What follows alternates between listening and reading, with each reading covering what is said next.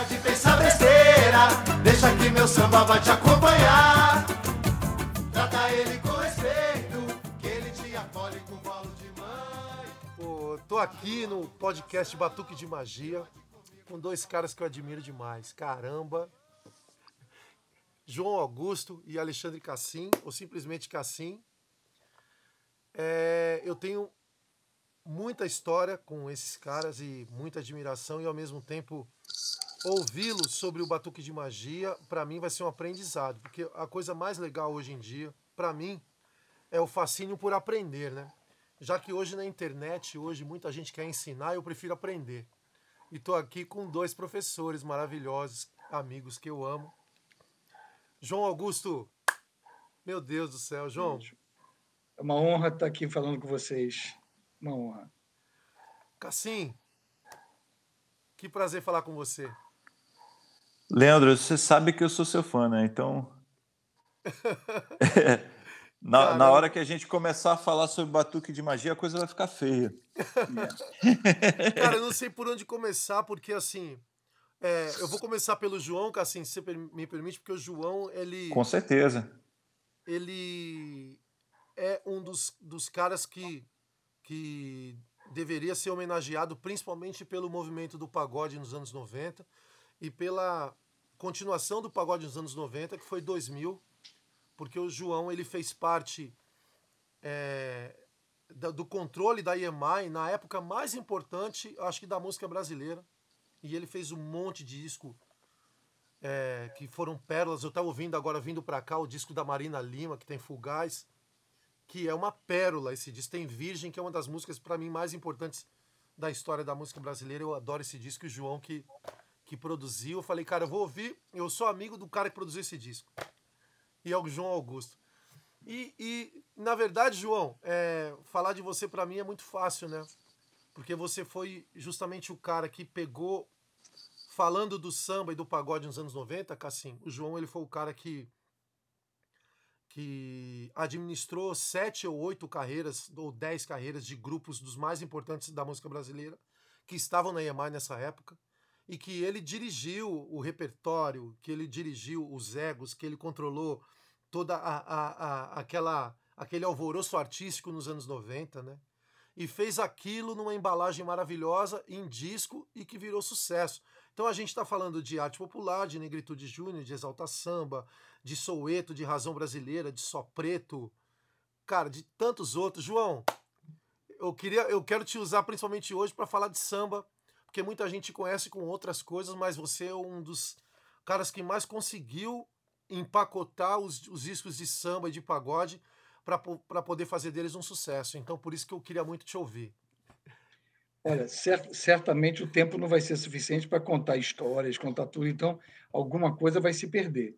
Mas, basicamente, é, me foi dada a oportunidade de, de fazer, de, de apoiar o movimento como eu queria fazer, ou seja, até ali o samba muitas vezes foi tratado como uma coisa de segunda segunda opção, entende? Ninguém queria fazer a capa bonita, a gravação bonita, e eu joguei ao contrário, as capas tinham que ser mais bonitas do que os outros e as gravações tinham que ter mais qualidade que a dos outros.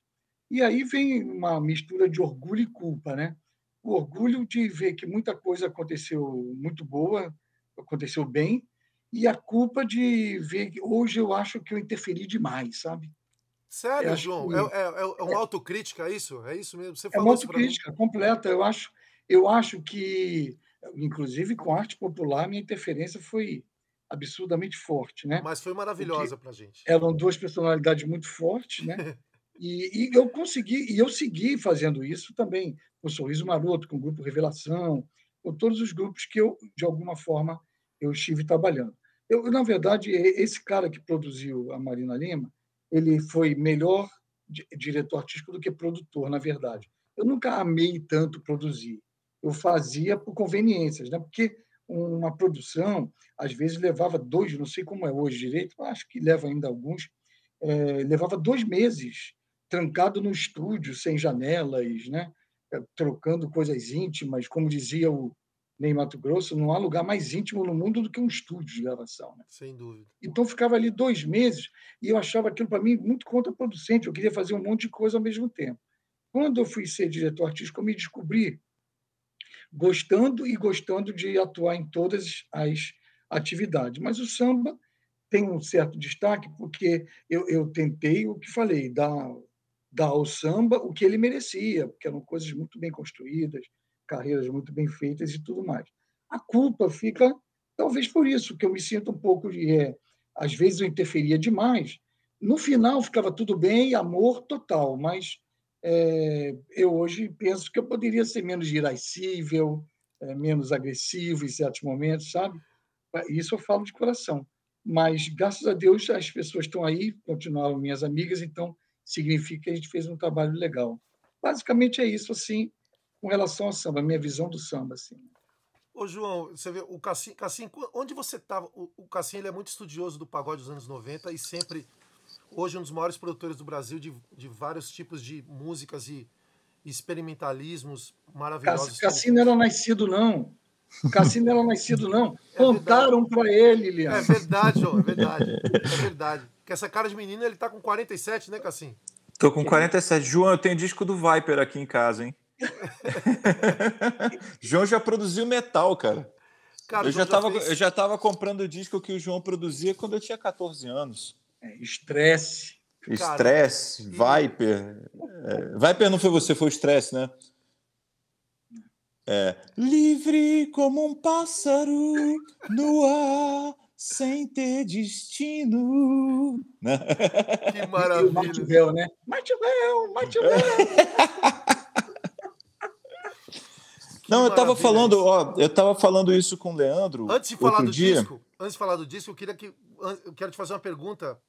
É, onde você estava nos anos 90? Porque você já fazia coisas, né? Tava começando, na verdade, a produzir, né? Já, eu estava no, no início dos anos 90, eu tive assim uma sorte muito grande que eu com uma idade muito pouca fui contratado pela Rede Globo como produtor musical. E, e foi incrível, porque eu estava voltando dos Estados Unidos, com uma mão na frente e outra atrás, não tinha dinheiro para nada, assim, e apareceu essa oportunidade, eu fui para lá e fiquei na Globo por nove anos. Foi, Caramba, foi um carteira troço. Assinada e tudo. Carteira, carteira assinada, assinada, é.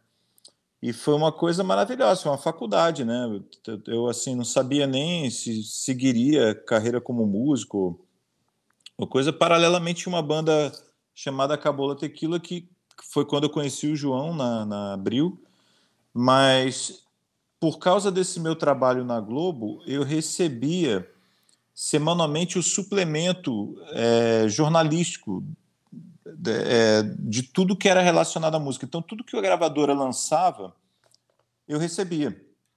Eu recebia CDs, assim, então... E, e por acaso ouvia porque eu adoro ouvir todo tipo de som, então assim, tudo que eu recebia, eu ouvia. Você não torcia o nariz um pouco pra gente, não? Porque a galera, assim, a imprensa, eu lembro. Zero. Eu lembro que a gente fazia coletiva de imprensa quando o João eh, era, era diretor artístico na Iamai aqui em São Paulo. Metade dos jornalistas eles ficavam meio de cara fechada pra gente, porque tava estourando, tava estourado o pop, o rock, a MTV tava no auge, tinha muita coisa que tava acontecendo, e eles tinham que cobrir os pagodes, né? Os, os grupos e tal. Tinha muita gente que não curtia, né? Eu não tive essa sensação, não. Eu, eu, imediatamente adorei, assim, especialmente vocês, devo dizer, é, e porque eu reconheci no, no que vocês estavam fazendo, isso é uma coisa até legal da gente falar nós três aqui, porque o que o João estava falando de ser irracível, de ter metido muito a mão, eu acho que no arte popular havia experimentalismos dentro do disco, e a gente já falou sobre isso. Tinham coisas que aconteciam nos discos de produção e de refinamento de produção que imediatamente me chamaram a atenção para ver que ali tinha uma coisa maior até do que o pop, uma coisa artística maior, que eu acho que é uma coisa que você tem até hoje. Sem dúvida. O Leandro sonegou uma informação, que, assim, que, na verdade, de todos esses grupos contemporâneos do arte, o arte foi o único reconhecido pela inteligência. O uhum. único, único reconhecido por jornalistas de alto nível e tudo mais. De outros Porque lugares, né, arte, o Arte tinha uma mágica completamente diferente de todos os outros. O, é, primeiro tinha a cabeça desse gênio maluco aí, que está aí do lado, e, é, e eles, a forma dele criar e de compor, ele não tinha barreiras, e, e era emocionante. Quantas vezes, Nandi? Como é que Exatamente. o cara escreve isso no samba, cara? Escreve num papel de pão. Cara, é, é, o Leandro era surpreendente. Então, a, a, o arte se destacou muito entre todos, sem, sem desmerecer os outros, mas se destacou muito também na inteligência. Foi o primeiro, foi o primeiro grupo que fez o acústico de samba, de samba pagode. Sim. Mas vai lá. E a verdade é que assim, a gente não foi o grupo que mais vendeu discos, que mais fez sucesso. Teve grupos que fizeram mais sucesso, como Raça Negra, por exemplo. Mas a longevidade das músicas do Arte se deve muito a essa inteligência que o João falou e a direção também que ele deu pra gente naquela época. Ele falou que interferiu, mas não interferiu muito, não, João. Então, eu, por isso que deu certo. Por isso que deu certo. Eu tenho uma história, de, dentre várias histórias que eu tenho com o João, assim, eu tenho uma maravilhosa que tem a ver com temporal, que que é hoje para mim temporal eu acho que é a música mais importante dos anos 90 em relação à popularidade. Eu recebo dezenas de regravações de temporal nas redes sociais de diversas tendências musicais assim de gente que não tem que não gosta talvez do arte popular mas que faz temporal em voz e violão voz e piano voz e não sei o que sabe? A, a temporal virou o que é pro, pro pagode o que é evidências pro sertanejo, eu acho, assim, sabe? E eu lembro, eu tenho um episódio com o João Augusto né, na época de construção de temporal, que eu fiz umas levadas de batera, umas viradas de batera de heavy metal na época, na música temporal, em que o João não tinha gostado de nada. Ele falou: Leandro, você estragou a minha música. Você estragou a minha música com aquela veemência, aquela paixão que o João sempre teve né, nas coisas que ele fala. E eu fiquei arrasado com aquilo. Eu, eu, eu, lembro dessa imagem, assim, dessa coisa de você ter me ligado, João. Assim, o João ele sempre estava presente, né? E aí eu falei, pô, João, mas eu tentei fazer alguma coisa diferente para poder é, é, para poder diferenciar a gente dos outros nas rádios, porque tinha muito grupo tocando. Eu precisava de alguma coisa diferente para falar, aquele é o arte popular. O João falou, mas você foi muito além, você estragou a música, porque você colocou muito acidente na música. Depois de uma hora, o João me ligou de novo e, e acho que ele tinha feito um trajeto, alguma coisa, ele estava ouvindo a música no carro. E aí, de repente, ele ouviu de novo algumas vezes e, e me ligou falou: Leandro, eu ouvi aqui, eu acho que eu estou começando a gostar dessa música, do jeito que ela está gravada. O João, ele tinha essa coisa de voltar atrás de uma opinião daquilo que ele tinha, para poder entender como é que era a, a, a visão do artista. Isso foi maravilhoso. E hoje a temporal, temporal é por causa disso. É temporal me, me emociona até hoje quando eu ouço. Assim, é, não é a, única que me emociona do arte, mas ela me emociona muito quando eu ouço ela. Agora, é, eu, eu, obviamente não lembro assim. O Cassim, eu era o diretor artístico. Aí, às vezes, para vigiar a maluquice dos caras de pagode, eu, eu inventava de cantar no coro. Porque eu cantando no coro, eu ia ouvir as bases aqui, antes do disco pronto, para não ter invasão, e aí eu ia dar os toques depois, entendeu? Pô, eu vi aquilo lá, eu fazia coro no Arte Popular, no Negritude, no Soneto, fiz coro com todo mundo. Movido a pão doce de padaria, por falar nisso. É isso aí, tinha uma padaria perto lá do estúdio do Leandro que eu era viciado lá no sonho. Agora, veja bem, é, eu não entrava no ISRC, não, tá? Não Deveria ter entrado, né? Deveria ter entrado. Deveria ter entrado. De já, jeito nenhum. Já ia ajudar na aposentadoria, já. Né? Era amor, era amor. Fala, assim, eu estava te interrompendo sobre os anos 90. Não, eu estava acompanhando isso, mas eu tinha, eu tinha essa relação é, do arte e eu achava, é, acho ainda, na verdade, a, a, a complexidade do que acontece num disco do arte popular e o fato de você ter conseguido levar aquilo a fazer um sucesso popular muito grande, eu acho isso um acontecimento histórico, sabe?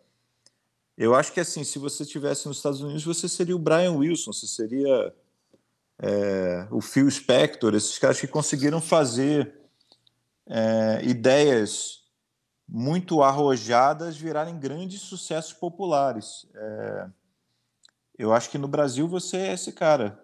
Você, o Lincoln, pessoas que faziam, tinham propostas muito arrojadas para música pop e, e conseguiam efetivamente tornar aquilo uma coisa que realmente faz o gol, né?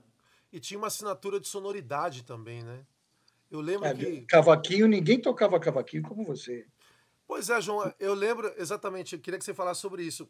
É, a gente chegava na mesa do João Augusto, tinha 300 mil CDs de demos de grupos que queriam entrar na EMI, né? Como é que era, João, nessa época de você atender essa demanda dessa galera? E como que você via no meio de tanta gente, um que era bom, o outro que não servia? Era uma maluquice isso, né? É, na, verdade é um negócio de erro e acerto, mas eu tinha uma tormenta que me, me tomava conta toda vez que eu ia dormir. Era de um dia parar de receber demos. Porque Cara, eu era acho que era o único, di- eu acho que era o único diretor artístico que ouvia todas as demos. Você Primeiro, ouvia uma mesmo questão- todas? Ouvia todas. É, Primeiro é uma questão de respeito da respeito a quem fez um trabalho, né? A pessoa existe uma relação muito covarde da gravadora com o artista, baseada num simples fato. O arti, a, gravadora pode ter 10, 20, 30, 40 artistas. Se errar em um, ele pode acertar em outros 39. Então não vai ter problema nenhum para ela. O artista só pode ter uma gravadora. Então você não pode você não pode errar com essa pessoa que está investindo a vida dela ali. Esse foi meu conceito o tempo inteiro de respeitar todos os músicos. Mas é uma relação extremamente. Era. Hoje, cada um faz suas coisas bem sozinho. Mas era uma coisa extremamente covarde. A palavra que eu usava era covarde. Se você usava mal aquele poder que você tinha ali, o que consideravam poder, né? A MTV fazia lista os diretores artísticos mais poderosos, aí botava gente lá. Era, aquilo era uma temeridade, porque você não tem que mandar assim nas pessoas e no talento das pessoas. Então, eu tinha essa agonia de um dia parar de receber demo. E eu levei isso para a DEC. E muita coisa que eu lancei foi de demo. Mas mesmo que eu não lançasse, eu ouvia e sabia o que estava ali. Não quer dizer que eu procurava todo mundo, mas se me procurasse, eu ia saber falar, entendeu? Só por respeito, a questão de respeito. assim. Eu lembro que na época é, a, gen- a Ordem dos Músicos fez um levantamento, tinha mais ou menos cadastrados na Ordem dos Músicos do Brasil 150 mil grupos de pagode. Isso dividido por, por pessoas, é, é, já dá mais de, sei lá, um milhão de músicos que estavam fazendo música brasileira, tocando cavaquinho, tocando pandeiro, é, jovens, né? É, influenciados pelos, pelo pagode 90, né? Pela, pelas pessoas que faziam aquele tipo de som que tava, que tinha invadido as gravadoras grandes, que vi- vi- vieram das gravadoras pequenas e os programas de televisão. Então era uma demanda tão grande, né, Cassim? Que é inimaginável hoje isso acontecer, né? Cara, era uma loucura. Esse suplemento da Globo que eu, que eu recebia, é, por gravadora, semanalmente, eu recebia duas sacolas grandes, como se fossem sacolas de supermercado. Era uma, uma coisa como se fosse, sei lá, 80 CDs semanalmente, uma coisa assim. A quantidade de lançamentos, sabe, de gente procurando. Eu lembro que eu passava normalmente uma parte do dia elegia, sei lá, amanhã, acordava e ia abrindo o disco e botando no coisa assim, passando para ver o que, que era aquilo, sabe? Era absurdo, né? O, o tanto Eu, eu fiz trilha, eu fiz trilha sonora de novela durante três anos, né? Fiz um, um monte de novela aí que eu fiz aí é, que a gente fazia. E é, é a mesma situação do Cassim. A gente ouvia, tinha que ouvir tudo também com o mesmo respeito que o Cassim destinava ali. É, mas muita coisa, a gente quebrou muitos paradigmas, consegui botar uma Dona Irã Barbosa numa novela, o Zé Augusto noutra, Sandra de Sá, que nunca esperavam que entrasse numa novela, consegui lá, mas é, foram três anos assim, cuidando disso e cuidando das, de todas as gravações ao vivo da Globo. Me especializei muito com o negócio de gravação ao vivo na época. E essa, essa, essa quantidade, eu na abril cheguei a lançar 50 discos por mês. Caramba, abril. Caramba. Mas aí é porque o Marcos Manuel é um insano, né? que loucura.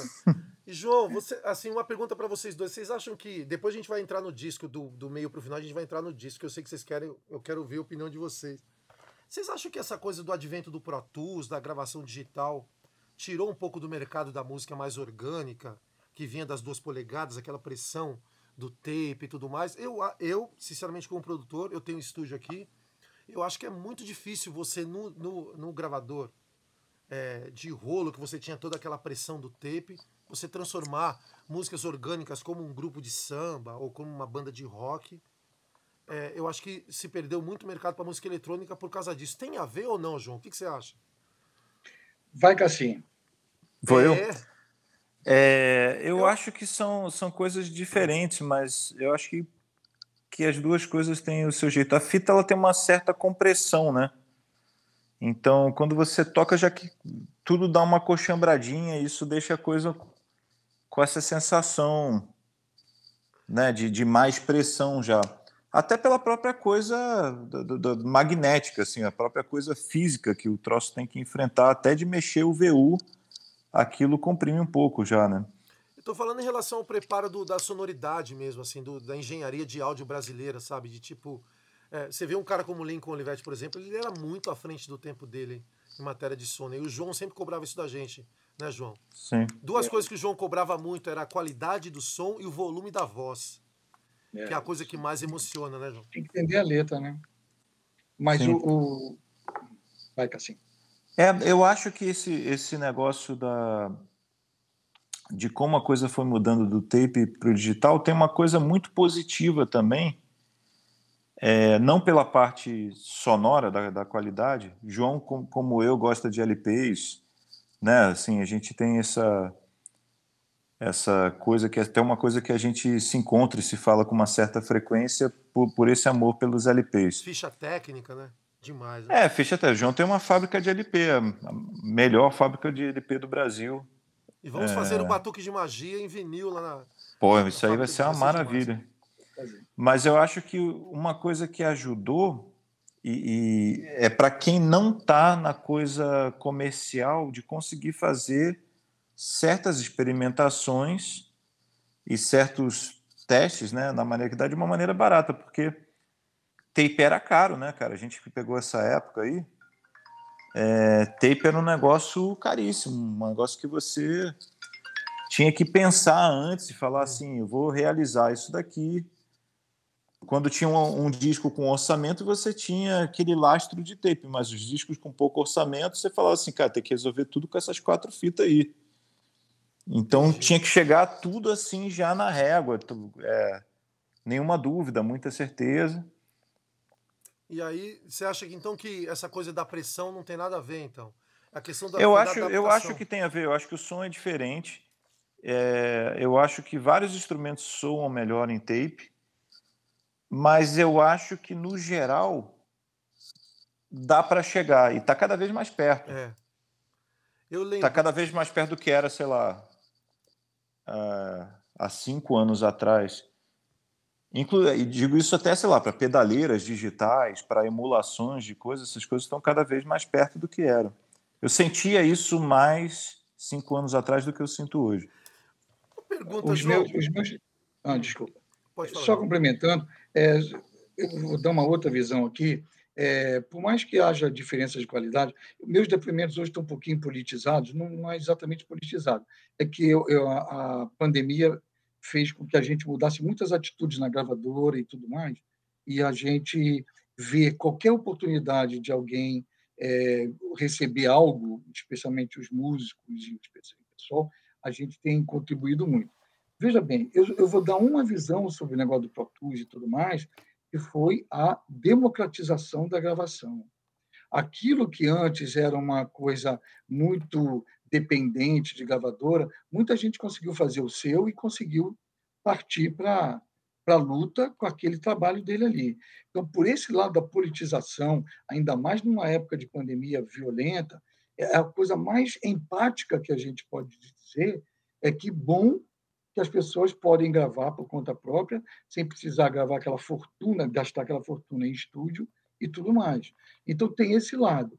Há, há como notar algo, como o Cassim fala, sim, assim como há como notar algo de vinil. Mas da mesma forma que grandes masterizadores do mundo detestam vinil, né? Que os caras falam, porra, eu faço uma masterização maravilhosa para ele estragar essa porra ruidenta, né?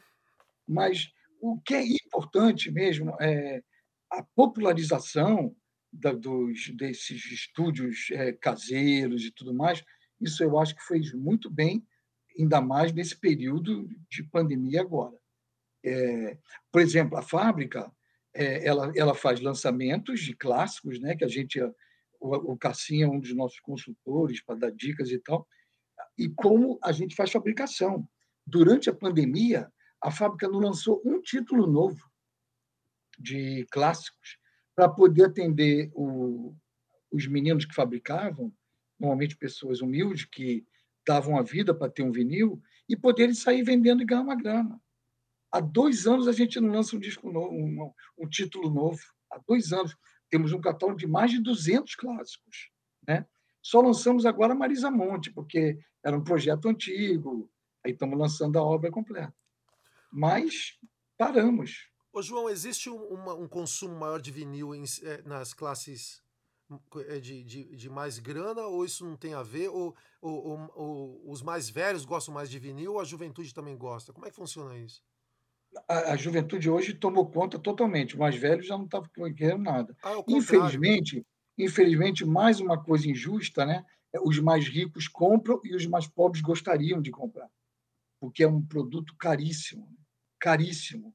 A forma de fabricar um vinil com qualidade, tudo é que nem um restaurante que usa os melhores produtos. Você só tem um resultado bom se você usar produto bom. Custa muito caro. Coisas importadas, é, commodities, né? O, o, o, o produto mais importante da, do vinil é PVC, Imagina PVC, níquel, prata, são coisas que variam com o mercado internacional e com dólar, né? Fica uma, é uma pancada. Lamentável isso, eu gostaria muito que o vinil fosse mais barato. Pô, lembro na época em que eu ia no Mapping aqui no, no centro da cidade de São Paulo, que tinha lojas brasileiras, lojas americanas, a gente fazia tarde de autógrafo, assim, nas lojas americanas e, e, e assinava o vinil e já tinha CD também. E aí vendia, é. na semana, vendia 100 mil discos, assim, só, de, só porque a gente estava na loja, né? E, e, isso praticamente hoje não existe mais, porque a, a, cultura do disco de 10, 12, 15 faixas não existe mais. O que existe são singles, né? As pessoas lançam músicas de uma a cada dois meses, né, João? Uma coisa curiosa sobre ter vinil e CD, essa vocês vão ter que ouvir. Eu trabalhei com o Renato Russo cinco anos até a, até a morte dele, né? E ele, quando a gente foi lançar o, o Equilíbrio Distante, que foi o segundo solo dele, a gente decidiu só lançar em CD. Cara, ele fez uma guerra. Ele mandou carta de fã reclamando: como que eu vou ouvir CD se eu não tenho lugar para tocar CD? Eu só tenho meu 2 e 1 um para poder ouvir o vinil. Você imagina que ponto chegou. Então, eu, nos meus 65 anos, eu vi o cassete, vi o cassete morrer. Vi o LP, vi o LP morrer vi o CD, o DVD e tal, vi eles os vi morrerem. E agora eu vejo o vinil renascer. É impressionante isso. Em, em, em, eu estou na carreira há 40 e poucos anos. Que loucura isso, hein, Cassim? Olha, olha o tamanho do problema aqui, João. São quantos vinis que você tem aí, Cassim, mais ou menos? Nunca parei para contar porque é muita coisa. Então, tem, tem aquilo ali mais o corredor. Por falar nessa questão de tecnologia, eu descobri há pouco tempo o Dolby Atmos, que é o som imersivo que vai tomar conta de muita coisa aí no, eu acho, eu fiquei muito apaixonado pelo som imersivo do 360 graus, de você mixar em, em várias caixas, em 11 caixas e as pessoas tenham, terem acesso ao fone, como o João está falando, que essa coisa de acessibilidade é uma coisa muito inclusão, uma coisa super importante. E o Arte Popular vai ser o primeiro disco de pagode acho que um dos primeiros da música brasileira mixado totalmente em Dolby Atmos também.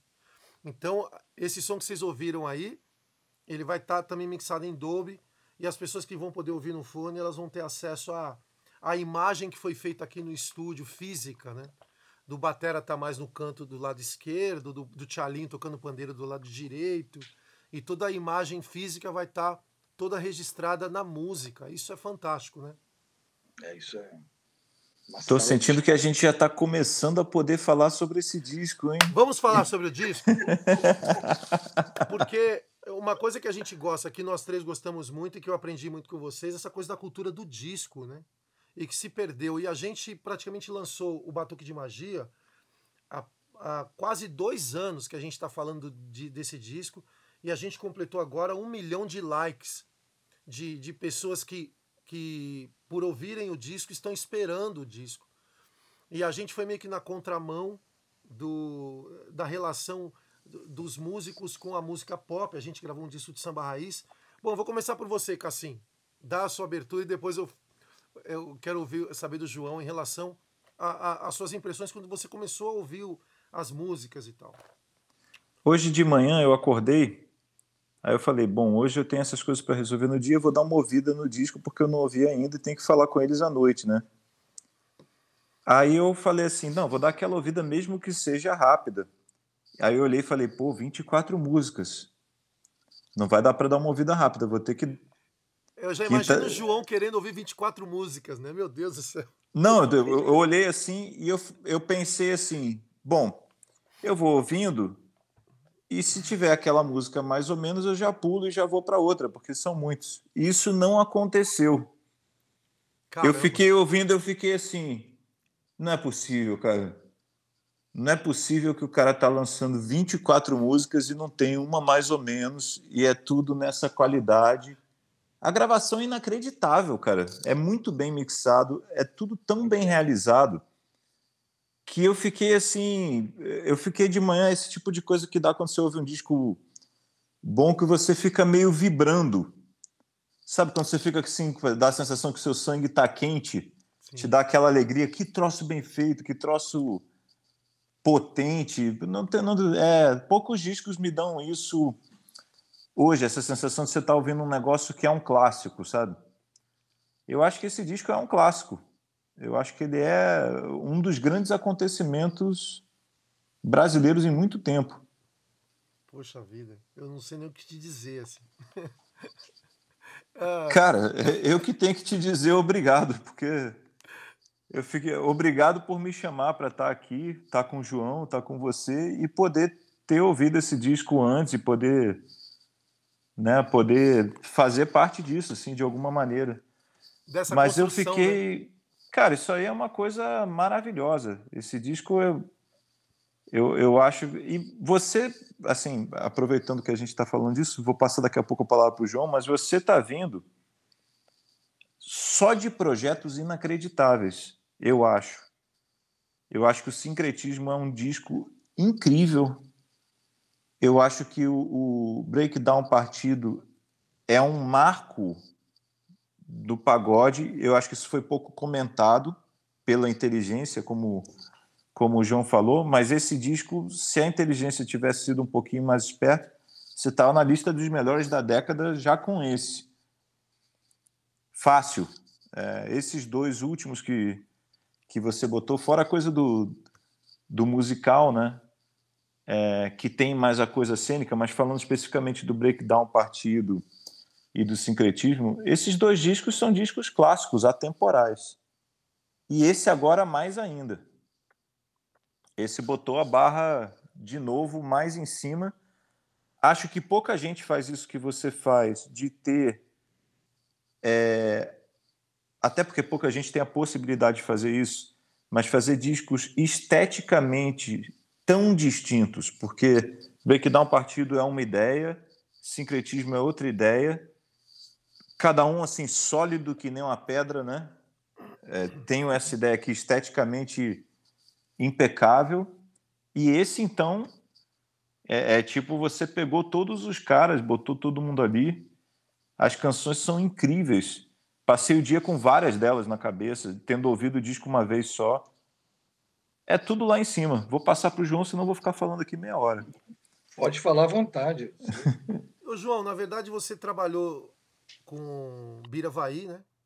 O Bira fez vários Muito. discos importantes. O, o Bira Vai tinha meu nome escrito no Mercedes dele, assim, no para-choque do Mercedes dele. Vários discos históricos do pagode tem a direção do João e a produção do Bira Vai, né? Prateado Muitos. também, você trabalhou alguns discos? Não, prateado, por incrível que pareça, eu nunca fiz um disco com prateado. Sério? Mas ele tocou vários discos do Bira como tocou. músico, né? Tocava, sim. Milton Manhães, não sei se chegou a produzir alguma coisa com ele. Com Milton não, Manhães. Milton Manhães era um ídolo que eu tinha, um cara que eu, eu sempre amei muito também, um cara muito, muito sério, muito digno. Então, antes de, de, de te passar uh, uh, a palavra, trazer esses caras de novo, assim, trazer o Milton Manhães, que está com quase 80 anos, e que meio que foi deixado de lado quase 30 anos da vida dele por, sei lá, o mercado achar que ele não era mais interessante, não sei exatamente qual é a palavra. E ver ele aqui, João, é, no estúdio, assim, ele a maneira como ele produz os discos, né? Cara, ele produziu Caxambu do Amig Neto, os grandes discos do Fundo de Quintal, Antes do Rio do Hora, Jovelina Pérola Negra, Jorge Aragão, vários discos importantes, Zeca ele fez vários também. E ele imaginar o disco de samba como uma escola de samba em movimento. Então, ele não se preocupava com a harmonia, ele se preocupava com o ritmo o tempo inteiro, porque ele acha que um, um disco de samba as pessoas vão se seduzir primeiro pelo ritmo, pela batucada, e depois pela harmonia e pela melodia.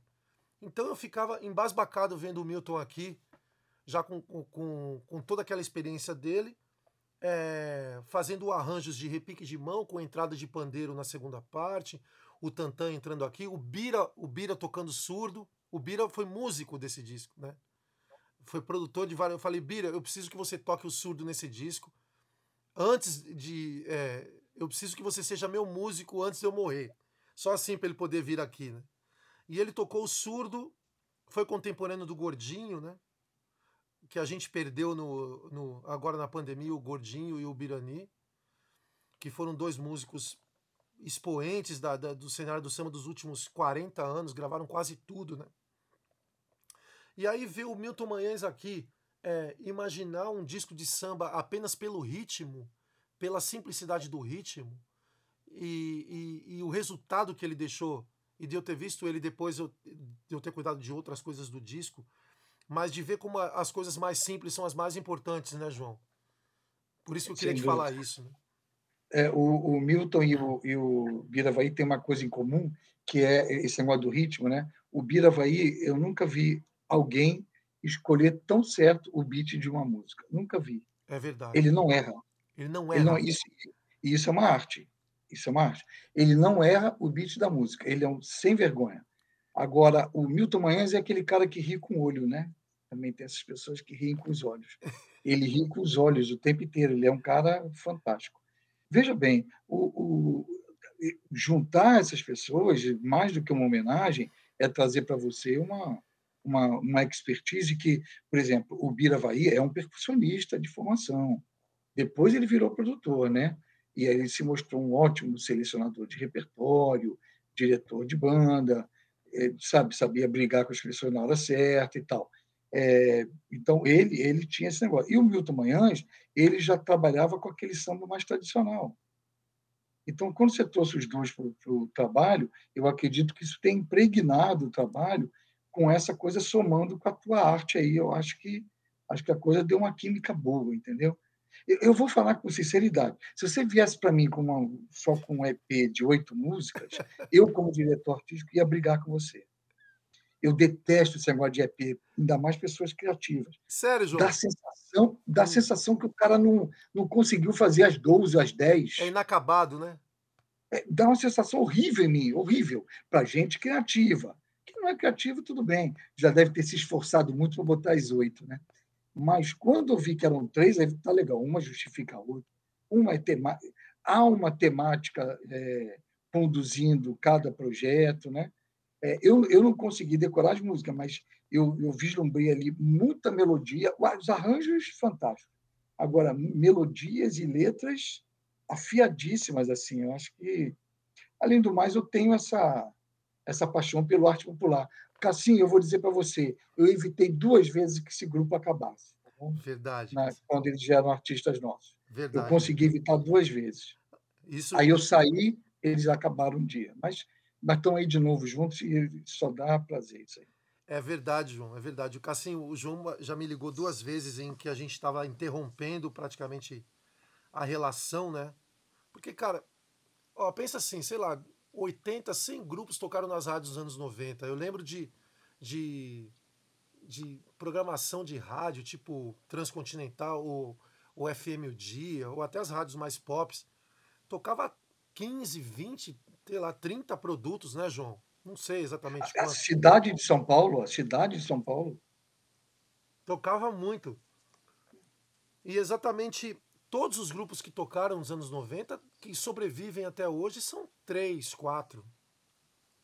Justamente porque essa coisa, a coisa do relacionamento é muito difícil, né? De você é, durar 15, 20, 30 anos é, é, e passar por uma época em que você ganha muito dinheiro, e de repente, quando o dinheiro diminui, e você administrar miséria numa banda é muito difícil, né, João?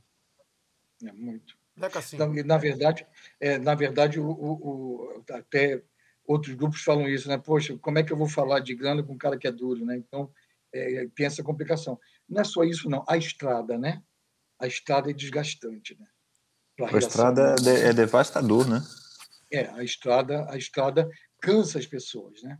Então é isso. E também quando há muita disparidade, aí acontece, acaba acontecendo isso. Mas eu, eu, eu era sempre um lutador para não não acabar, porque certas coisas que nasciam. Eu vou dar o exemplo do grupo Revelação.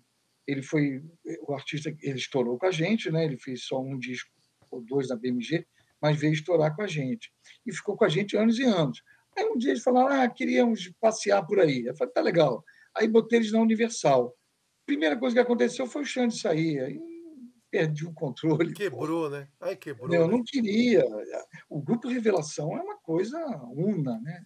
Muito. E o Revelação é, foi meio que uma continuidade. É, 90 já estava é, já diminuindo muito os grupos na, na relação com, com as rádios e com o mercado. Aí você trouxe o Sorriso Maroto, que era uma coisa mais pop, e trouxe É. a Revelação, que era bem raiz, né? Do Salgueiro. Bem raiz. Bem raiz. Eh, Na verdade, eu perguntei para eles se eles, se ele tinha, se eles me davam o direito de trabalhar com eles, porque para mim eles eram enormes, né? Mas aí tivemos a felicidade de fazer aquele disco ao vivo e dali só sucesso. É muito sucesso. Vocês querem saber? O maior arreca- arrecadador hoje da DEC é o Grupo Revelação. Caramba. Caramba. Ainda. É, mas é um dos maiores. E aí lançamos também o Sem Abuso em 2003, 2004 pela DEC, que foi um marco também maravilhoso pra gente. Que tem Eternamente. Feliz, Sem Abuso, foi incrível, né? É, foi disco de ouro, disco, Disco de de ouro. ouro, foi demais. Disco de ouro da era dos 100 mil, não disco de ouro de 25. Exatamente. Exatamente. Ô, Cassim, você acha que esse disco é um disco de, por exemplo, por, por ser um disco de raiz, o Batuque de Magia, ele é um disco para o público mais, de mais idade? Quero perguntar isso para você também, João. Você acha que Então- a juventude que gosta de funk pode ouvir esse disco, por exemplo? Eu, eu pensei muito sobre isso enquanto ouvia, até porque eu acho que, que o, o, o Breakdown Partido é um disco bastante futurista, né? Assim, para o pagode, né? Um disco pensando lá na frente, né? E eu achei, e olhando, é, é, e pelos papos né, que, que nós tivemos, enquanto você fazia, estava acompanhando, né? Eu achei que o disco seria um disco mais conservador é, do que ele é porque eu acho que tem coisas muito interessantes ali de mixagem que são contemporâneas. Tem assim aquela coisa dos efeitos das vozes que acontecem assim super É, a questão das mixagens, né, João? Os- a, a gente usava muito a, a lexicon, a- as- os, os reverbs. As mixagens de samba elas são muito cheias de reverbs, né? São mixagens distantes, né? E às vezes deixa a mixagem meio que. A sonoridade meio datada de uma época, né? Então eu usei pouco reverb para poder trazer um pouco mais de presença do que estava acontecendo real no estúdio, assim.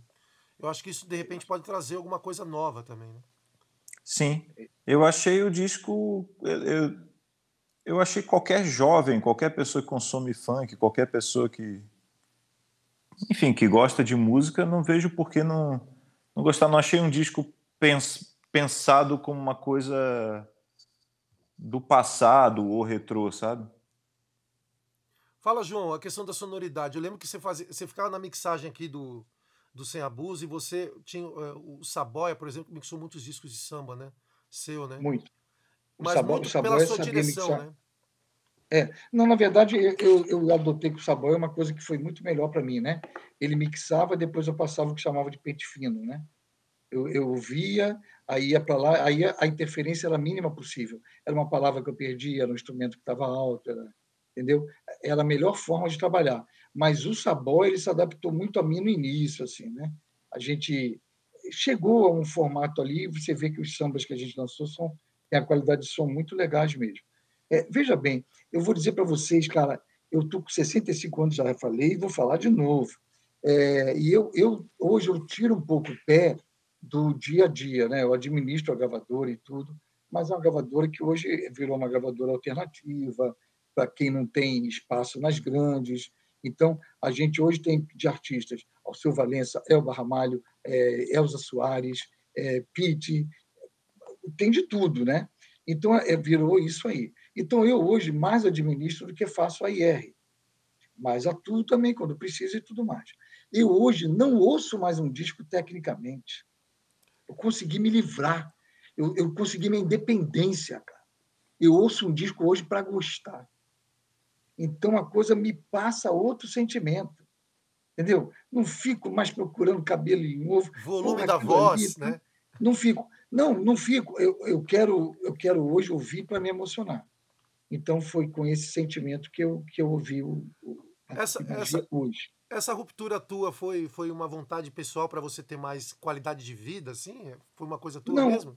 Não. Eu, não, eu ando muito descontente com o que é sucesso hoje se eu posso Maravilha. falar um pouquinho de preconceito, claro, ando claro. bastante descontente. Não, não, é, porque as pessoas falam, ah, mas você fazia pagode. Não, eu não fazia pagode, eu fazia samba de qualidade, porque era tratado como uma coisa de primeiro mundo e dava dinheiro para a gravadora. E eu acho que isso ajudava a dar dinheiro para a gravadora. Até hoje ninguém, dá, né? Ninguém se decepcionava a comprar um disco de samba nosso. Pô, o cara não pode comprar, porra, fui tratado que nem um moleque, um som de droga. Então, nesse ponto.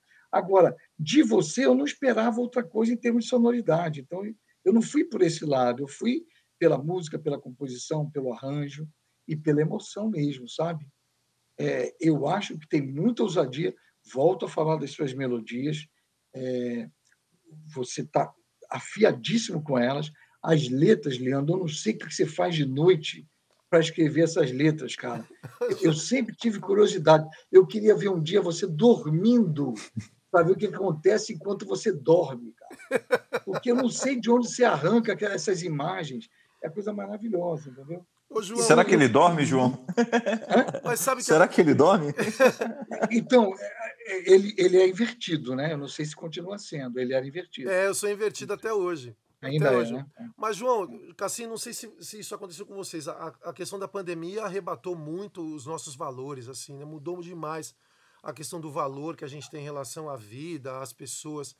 E o Batuque de Magia, é, esse disco, ele foi metade do disco antes da pandemia e metade eu fiz depois, porque eu peguei Covid, né? Eu fiquei internado na UTI, fiquei seis dias na UTI, João.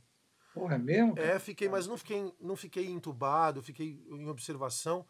Mas foi logo no primeiro mês da pandemia, em março, no primeiro mês. Não se sabia como tratar. Não né? se sabia, tinha a questão da, da cloroquina, tinha é, a questão de, de, de, deixar um andar só para é, internados de Covid. Eu fiquei num andar é, é, internado e minha mãe tem 80 anos, eu não avisei minha mãe que eu estava internado, minha mãe achava que eu estava em casa e eu estava na UTI falando com ela.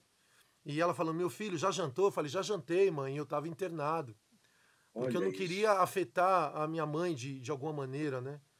E aí, quando eu saí da UTI, eu comecei a escrever algumas músicas do Batuque de Magia, como Filhos da América, né? Canto de Alton Medeiros, Vamos Clementina, Ruth de Souza Cuiabá, Dança de Candongueiro. E aí comecei a escrever coisas mais profundas, né? Que estão relacionadas. Essa frase: Se você deixa de sonhar, que a vida pode melhorar. Eu vou te convidar para ir pro samba. Se tu não quer admitir que eu vivo muito mais feliz no samba, pagodeando de prazer. Essas coisas eu fiz depois da pandemia, né? que me deram a profundidade da vida e de repente eu pensei que eu poderia deixar um, um legado, uma coisa maior que pudesse trazer os esquecidos, né? as pessoas que foram esquecidas do samba mais tradicional e que pudesse falar com a gente também de tudo que a gente conquistou, né, João, nos anos 90 para cá. A coisa do, do, temporal, por exemplo, não tem como não lembrar de, de tudo que a gente passou quando a gente fez o não, disco não temporal, tem. né? É, não, não tem. Não tem como. Eu, eu comprei uma casa, assim, o João estava no estúdio, falava com o João, ele ia para o estúdio, ficava lá com a gente. E quando ele voltava para o Rio, é, uma, uma dessas sessões de gravação trouxe minha mãe e meu pai para poder, é, através do, do dinheiro do disco de temporal comprar a casa para eles. E aí meu pai faleceu seis meses depois. E eu tô nessa casa até hoje, né? Construí um estúdio aqui, graças ao temporal. Então, todas essas coisas me refletiram demais para de repente dizer assim: eu preciso gravar um disco junto com arte popular, essa coisa de grupo, que eu acho que grupo, o Bira vai diz muito isso, né? Cara, eu adoro. É, ele fala assim, gente, me perdoe os cantores solo, eu adoro os cantores solo. Eu acho que cada um faz o trabalho digno em relação a, a aquilo que acredita, mas movimento de samba para mim é grupo. É grupo, é o cantor, é o cara que toca o, o, o, pandeiro, é o cara que toca o tantã. Às vezes tem um músico que não é tão bom, mas que ele tá junto. Às vezes uh, tem um que, que é bom demais, que carrega todo mundo. Essa coisa do grupo é que fez o movimento do samba, né, João? Com certeza. Na verdade, os grandes solos saíram dos grupos, né? Exatamente. É isso é que aconteceu. Na verdade, o grupo era, era, era como movia mesmo o movimento do samba, né? Eu me lembro quando o Peixinho, né? É, ele era o dono, diretor da Rádio 98 que dominava no Rio de Janeiro. Aí uma vez eu fui almoçar com ele assim que entrei na EMAI, eu falei: "E aí, Peixinho, o que está acontecendo aí?" Ah, tem um movimentinho aí, negócio de samba aí nas nas lava-jatos, na, na, de posto de gasolina, mas eu acho que não vai dar em nada não. Aí falou do Raça Negra. Acho que não vai longe não. Cara, eu fiquei aquilo na cabeça e vi o Raça Negra só crescendo. Aí falei, pô, vamos ver. Aí fui para São Paulo, peguei os grupos de samba lá. Porque, na verdade, o Raça Negra foi, ele chegou a ser 3% do mercado, quando o mercado estava no auge. Caramba, cara. 3% do mercado. Isso era muita venda. Caramba, João, você consegue entender? Depois eu quero ouvir o Cassim em relação aos grupos. João, essa coisa do raça negra, o fenômeno do raça negra, do brega, junto com o swing, com uma música meio melodia de Roberto Carlos, com uma coisa meio jovem guarda e ao mesmo tempo originais do samba. Era uma mistura muito louca. Quero ouvir vocês sobre isso. Bolero, né? Bolero, cara. Hein, João? Não, e era, eu, eu não sei dizer o que é. Tem certos fenômenos populares que acontecem. Vocês não acham que eu achei que Fala Mansa ia vender um milhão e meio do primeiro disco que a gente lançou? Pois Vendeu um milhão e meio, de verdade. Né? Então, não, não dava para saber que Mamonas Assassina... Pô, Mamonas Assassina foi mixar com o cara que mixava o, a, discos do, do, do Neil. Oh, sumiu. É, o gringo lá, o cara que, só, o cara que só né? fazia rock. Eu achava que era para chegar no rock, depois pegou criança dessa. A gente nunca sabe essas coisas. O Raça Negra, eu acho que tinha a empatia do cara que era o, a, o carisma dele, empatia. O carisma dele no palco, cara, ele chorava, né? É. Cantando. Né? Tomava uísque ao mesmo tempo, né? Tomar bebia ao mesmo tempo. Nossa, era. O Raça Negra foi Língua um presa, né, cara? Luiz tem língua presa, né? E língua presa. É, exatamente. Assim, você consegue entender esse fenômeno, assim, de, dessa coisa, dessa mistura maluca de bolero com swing, melodia de Roberto Carlos e. Você consegue entender isso? Não, nunca entendi, mas eu acho que tem uma coisa no Brasil que o bolero ele é uma parte muito grande do Brasil. Influenciou muito o samba também, né? Influenciou muito, muito tudo. O rock brasileiro ele é bolero. Los Hermanos Cait... tem bolero, não tem? Bolero a beça. Caetano, bolero. Né? Tem sambas que são boleros, na verdade, as estruturas harmônicas. É, eu acho que o bolero tem é pouco falado e é um pouco visto assim né? como com uma coisa preconceituosa de, de ah, é um bolero. Mas eu acho que tem muito de bolero em música brasileira, até no Tom Jobim, até na Bossa Nova. Aquelas músicas são boleros, várias delas, né? E tem esse preconceito contra o bolero, né? Tem, tem um preconceito, tem essa coisa de. Por não ser uma música tipicamente brasileira, ser uma música latina. É, por, por ser, sei lá, mexicano, né? O bolero e aí tem várias coisas, né? Valdir Soriano, aqueles arranjos com cinco trompetes. Eu gosto daquilo. Eu acho legal aquele, aquele lance dos cinco trompetes, acho que aquilo tem uma onda. E esse sertanejo de hoje, inclusive da Marília Mendonça, é muito bolero, né? Super bolero. Cara, então quer dizer que a música brasileira é muito bolero. Tem muito bolero, você não acha, não? Eu, eu acho, acho. eu acho. Mas é difícil admitir isso, né, João? Eu lancei várias antologias de bolero, então eu posso dizer Nana Caymmi cantando bolero, que é um disco clássico. Maravilhoso. Então, é, é, ela fez comigo lá. bolero é bolero. Eu tenho um disco chamado, eu tenho uma, um jogo de CD chamado 100 Boleros, que guia a minha vida. Quando faltava alguma coisa. Eu, é eu segurança, adoro, né? Eu adoro o bolero, cara. Eu não tenho problema nenhum em falar isso. É. Mas, Mas diga lá. Não, não, estou pensando aqui, é, é, esse, essa coisa preconceituosa de admitir determinadas coisas, né? De, de influências que você teve, né?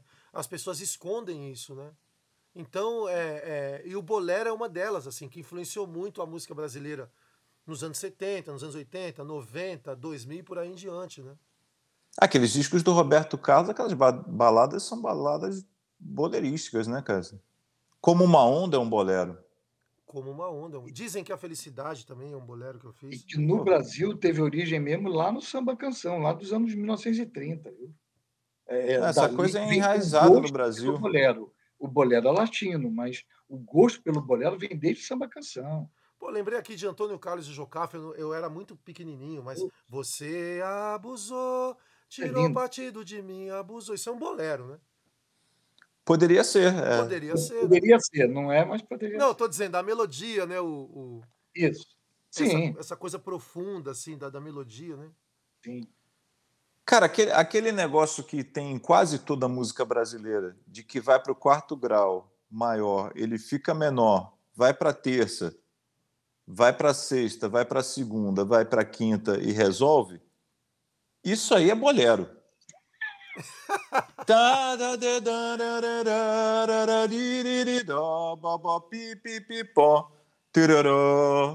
Isso é aí. Verdade, cara. Bolero, isso aí, e tipo. A Bossa, Nova foi, o, a Bossa Nova foi useira e vezeira de fazer essa sequência aí, né? É, fa faz isso aí, só que com a harmonia jazzista, o, é, né, é. o, o, romantismo francês e tal. Mas, assim, o bolero o bolero tá lá, cara. Quando pinta aquele quarto grau menor, bolero. E aconteceu muitas vezes da melodia de samba ela ser muito. Quando, quando ela quer. É, quando ela quer uma margem de segurança, ela vai pro bolero e ela consegue fazer a música vender, né? Tava lembrando Sim. falsa consideração do Marquinhos Satã, o Marquinhos Satã fez podcast com a gente ontem. Agora eu sei que o amor que você prometeu não era igual ao que você me deu. Era mentira o que você jurou. Isso é um boleraço, né? Boleraço, boleríssimos. Cara, que loucura. A gente está chegando quase no final já do, do podcast, você acredita, mano? Já faz uma hora e dez que a gente está aqui. Uma hora a gente, e A, a gente pode, pa, pode parar e abrir outro.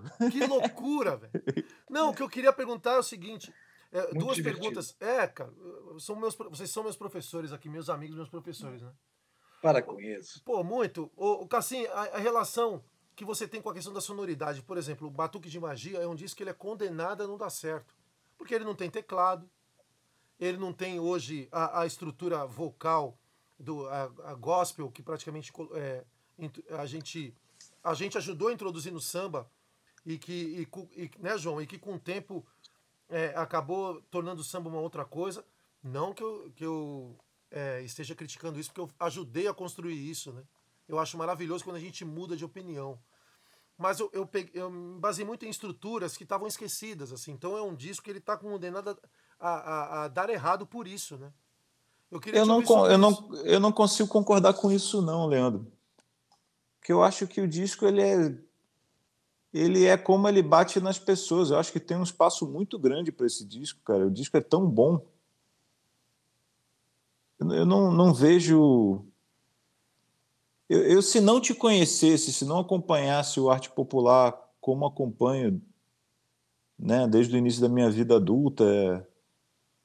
se, se isso fosse uma coisa assim que caísse para mim agora, é óbvio que também eu amo música, eu passo o dia ouvindo música, mas eu ouviria esse disco e falaria que disco, cara, que é maravilhoso o disco, não tem nada então, não tem nada para você temer por não estar tá no modismo, coisa. E a, a, mixagem ela tem muitas coisas arrojadas ao longo do disco.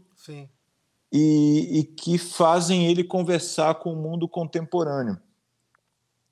Como... A maneira como você usou os efeitos na voz é muito interessante e é muito é muito contemporânea, assim, a coisa de que fica seco aí os reverbes vêm, aquilo é muito interessante, é muito bem feito.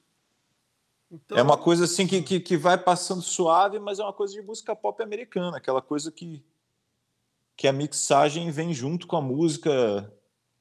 É, é muito bem feito, muito bem realizado. Não, não vejo. É, eu não sinto ele um disco antigo de maneira alguma. Porque eu penso exatamente nessa, nessa coisa de criar tendência, né, João? De tipo, a juventude vai ouvir. Hoje a juventude na internet tá querendo. Tá, tá, o cara toca pandeiro, o cara tem fã-clube por ser pandeirista. Claro que tem que ter, acho que todos são artistas, né?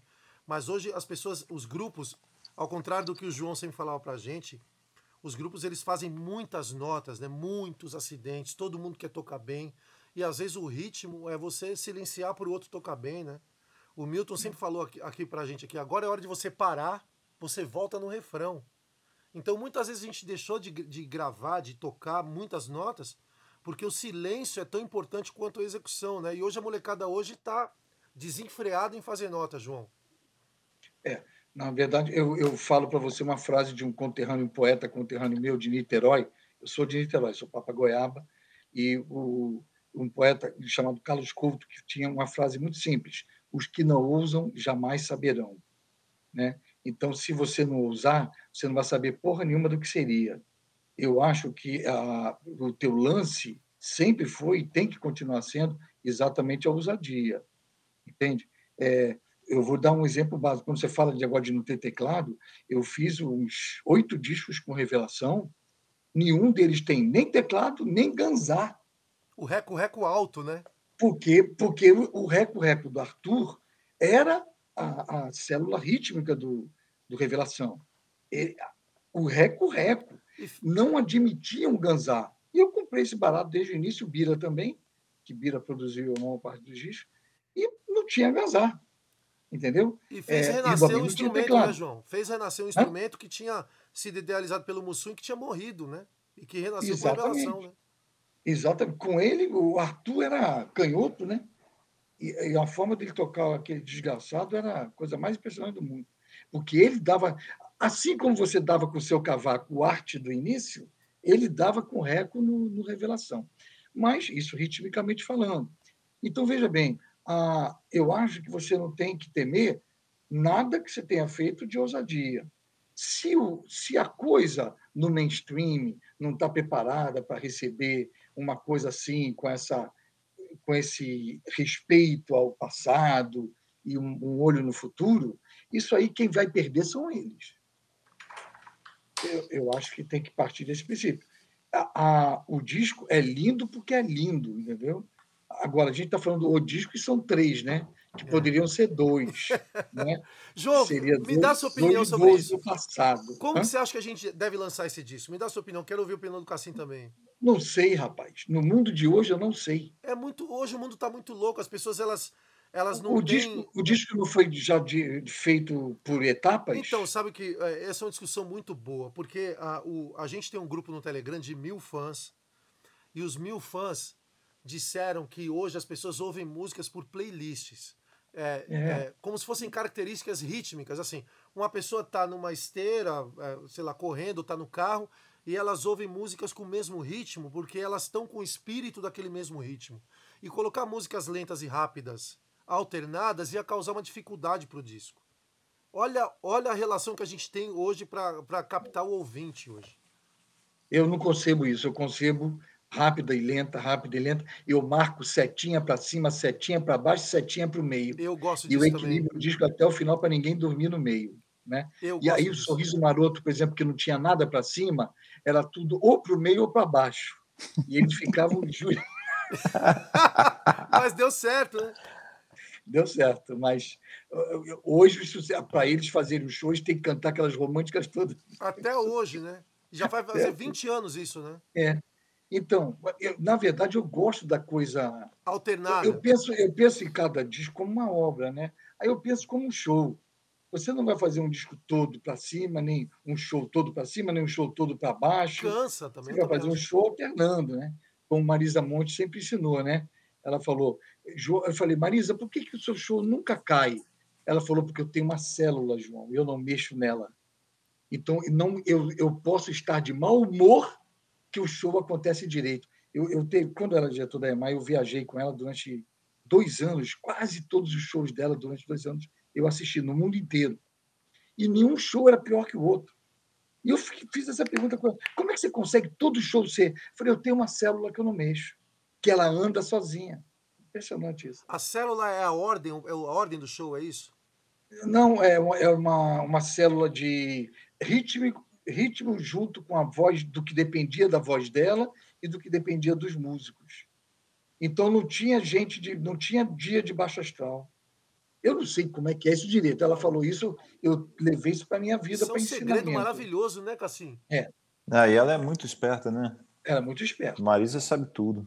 O que, que, você acha, Cassim, dessa coisa dos playlists, essa coisa de hoje as pessoas ouvem desse jeito, os, as, os ritmos eles têm que ser parecidos, com o mesmo andamento, porque, que tem a ver com o espírito, tem a ver se a pessoa está numa, numa esteira correndo, ela está ouvindo música eletrônica rápida, se ela está no carro, ela está ouvindo música, um bolero, por exemplo, e ela ouve 10 boleros. O que você acha disso?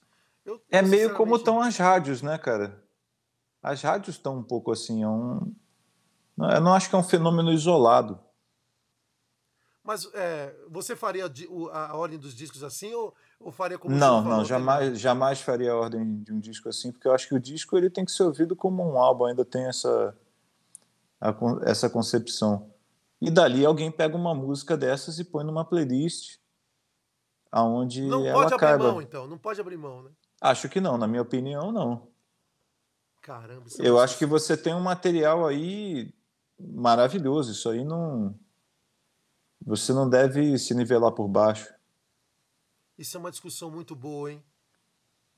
Que discussão maravilhosa isso de, de, de ordem de disco e tal. Isso interfere muito na O disco ainda não tem, ainda não tem uma ordem? A ordem que eu mandei foi a ordem que, que, eu, que vocês ouviram, foi a ordem que esses mil fãs sugeriram, mas não tem ordem ainda. Soa bem hum. para mim. Para mim soa bem também, é. Eu é. fiquei com uma, com uma sensação boa. Eu senti pena do Milton Manhães não aparecer mais cedo cantando. Tá. É, achei linda a homenagem ao Rick. O Rick, é, João, o Rick ele fez temporal com a gente, inclusive aqueles acidentes da música do temporal ele fez. Eu chamei ele para fazer o batuque de magia aqui. Aí ele chegou num dia, falou: Leandrinho, você não tem uma bateria no seu estúdio? Eu vou te dar minha bateria de presente. Falei: Como assim, Rick? Falou: Vou te dar minha bateria, essa bateria é sua. E me deu a bateria dele. Duas semanas depois ele falece. Ele Deus. jogando bola, tem um ataque cardíaco e falece no jogo de futebol. E aí eu fiquei com a bateria dele montada, mixando o disco, olhando para a bateria dele ali. Até coloquei uma luz ali para poder ver é, a bateria dele enquanto estava mixando o disco para poder sentir o, o, espírito dele ali. Como se fosse realmente uma despedida. Ele estava com a gente e ele me deu a bateria dele de presente. Isso é lindo. É, é, são coisas inexplicáveis né, que acontecem, né? É, às vezes a pessoa intui, né? É, e, e essa Não sabe, de... mas intui, assim, aquilo é, e, e, de você chamar todo mundo para um ponto de encontro depois de uma pandemia, dois anos, o mercado totalmente parado, os músicos de samba todos passando necessidade, né, né João? Você sabe, né? Você Não, viu, eu, quando... eu, eu, descobri na pandemia, eu descobri que a fome e miséria estava ali do meu lado e eu, tava, eu, eu não estava vendo. É, eu mudei minha vida completamente. A gravadora mudou a vida completamente. A gravadora hoje faz mais atividade social quase do que música. Ela entra em tudo quanto é coisa, ela faz doações para Brahms para distribuir com músicos e é, pessoal de palco também. É, mudou a vida, mudou a vida. A fome e a miséria já estavam batendo na porta e a gente não tinha visto.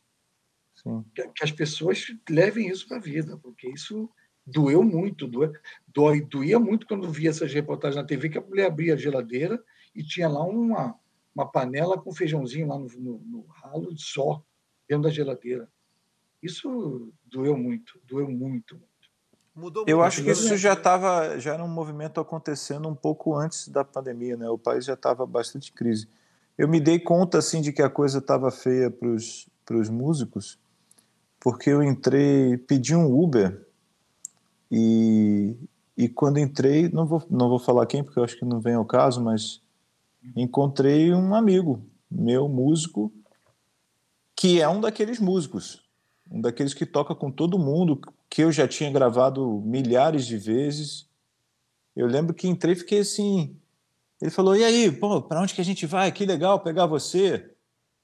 E eu fui a viagem toda pensando que loucura, cara. Esse cara tá me dirigindo, esse cara é um dos grandes, sabe? Os caras que mais gravou no Rio de Janeiro tá aqui fazendo Uber. Ele não tá conseguindo se manter da música. Isso já era pré-pandemia. É, aqui no, no Rio eu tenho sentido a coisa assim, vindo de uma coisa já difícil já há algum tempo. Como mudou a vida da gente, né, João? Isso tudo, né? Muito. Muito. A minha mudou muito. É, eu, eu mudei minha vida completamente. Isso me, me, me, fez também com tudo isso que eu tenho falado aqui para vocês. Né? É, me tocou muito, assim. É, me emocionei muito. Puta, procurei todos os caminhos de, de como dividir, como e a DEC também fez muita coisa assim pelos próprios funcionários dela, muita orientação, né? muita compreensão né, de situações. Vai ver que a DEC hoje sobrevive por causa dessa relação com as pessoas mesmo, né? É, a DEC, a DEC hoje é, fatura muito bem, né? não pode se esconder isso também. Dá para pagar um jantar é, para nós? Pago, com maior prazer. Ela, ela, ela hoje fatura muito bem e ela abre mão dos sócios, né, que no caso sou eu e o Rafa, meu filho, abrem mão de dividendos para poder dividir mais. Não adianta você ficar achando que você vai ajudar só no futuro, não. Tinha umas necessidades imediatas. Mas a DEC hoje fatura muito. É, talvez todas as gravadoras faturam muito e a gente não está no mainstream mais, é uma opção nossa não estar lá fazendo aquele tipo de música. Poderíamos estar, mas não quisemos fazer. Né? A gente não vai fazer funk, não vai fazer, não tem mais sertanejo, não tem nada. Não vai. É, é, é, é quem está na DEC está porque não tem alternativa em outros lugares. Né? Agora, a, a, a gravadora está muito bem nesse sentido, porque continua fazendo as coisas que quer fazer, é, do da forma que quer fazer, né? E com as pessoas felizes, os artistas felizes. Isso é continua sendo a filosofia nossa. Como está dando dinheiro, a gente está distribuindo mais. É isso que está acontecendo. Pô, que maravilha estar tá com vocês. Gente, Cassim, João, eu amo demais vocês. É vocês são maravilhosos e esse momento para mim é o mais é o mais importante assim, porque é, fazer música e ter amigos. Acho que ter amigos primeiro, depois fazer música. Mas não sei se qual dos dois é melhor. Mas assim, esse papo para mim, e acho que para quem vai ouvir, é, é, é muito enriquecedor, né? É Quando o disco sai, Leandro? A gente quer lançar agora, dia 10 de dezembro, na semana do samba, né? Tem um Dia Nacional do Samba, dia 2. E a gente vai lançar. O nosso podcast vai ao ar antes. E a gente quer fazer uma grande comemoração no Dia Nacional do Samba, lançando, fazendo uma live ao vivo num ônibus, num ônibus que vai andar pela cidade.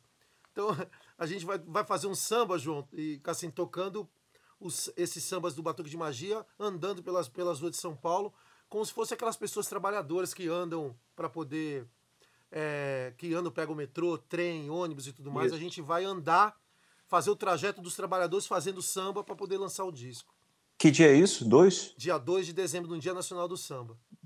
Pô, eu queria estar nisso aí, mas eu vou estar naquele negócio lá que a gente vai estar junto depois. Ah, mas aí a gente faz outra. É, não, tem, que, tem que fazer outra. um desse no Rio. Vamos fazer, vamos estar junto. Eu quero dizer o seguinte, João. O, quando eu mostrei o áudio, é, o seu áudio para a galera do grupo, os meninos sentem um amor e um respeito por você, assim, inacreditável, assim. Eu acho que você deve ter isso de vários artistas, né?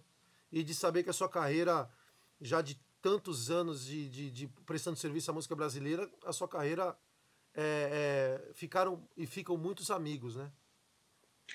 Quando eu fui diretor, primeira vez diretor artístico da Poligram, Poligram, hoje Universal, né? É, quando eu fui eu naquela época existia uma a figura do diretor artístico nacional, mundial.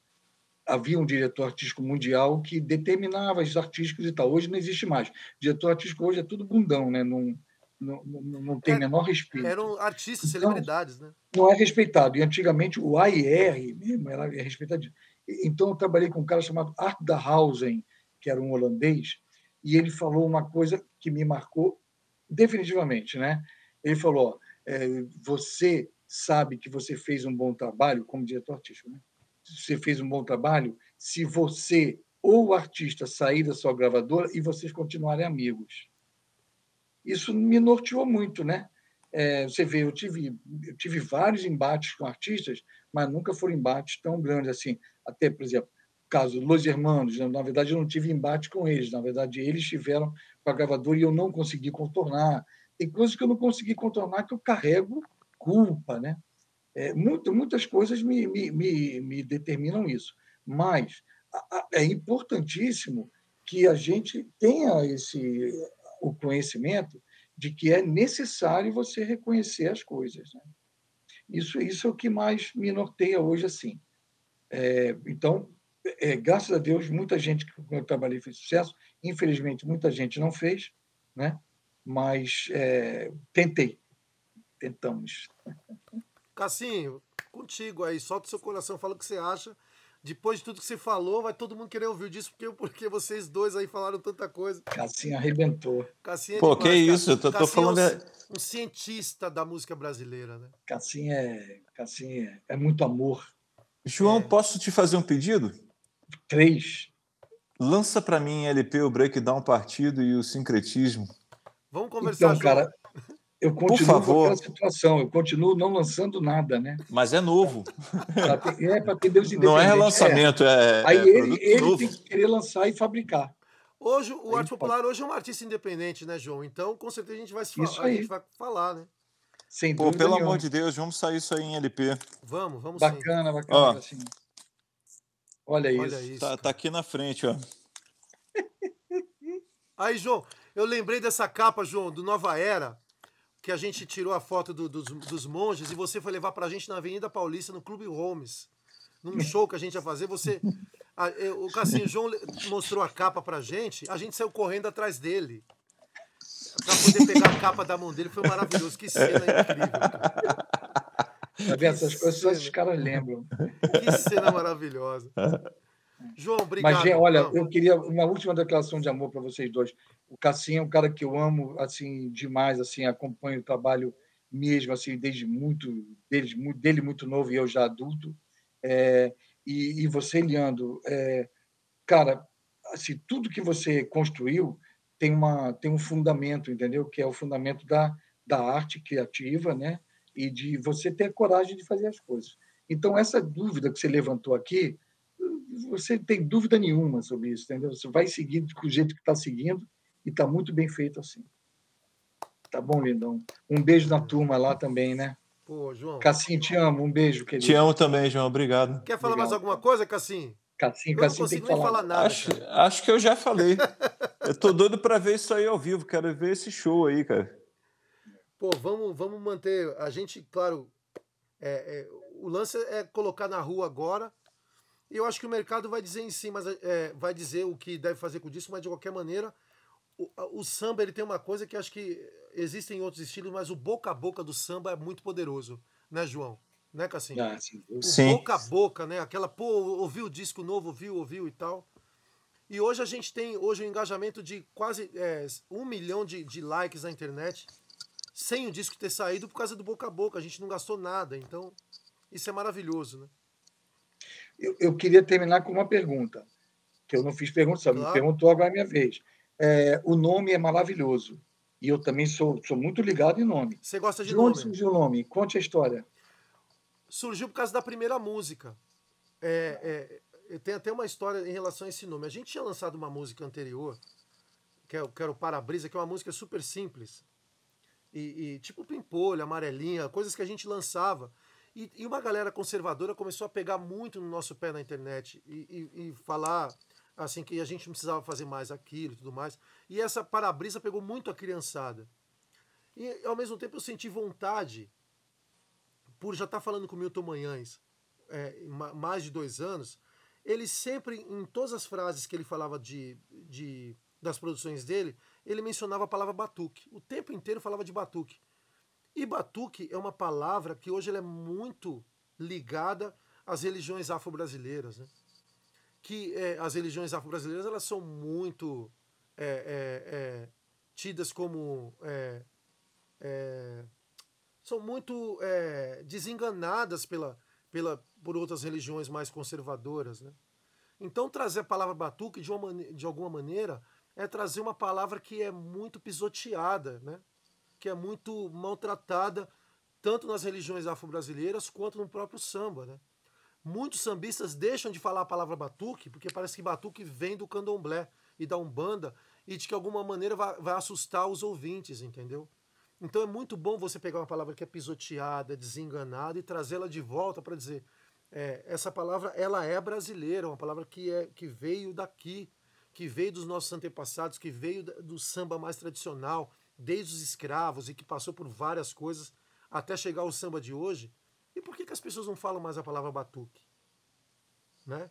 Para não, não querer melindrar, de repente, uma tribo mais conservadora, ou que, ou que para não dizer que o seu samba é ligado às religiões afro-brasileiras. Então, existe toda uma questão super importante que eu acho que essa palavra batuque tem, que pode trazer de volta também, né?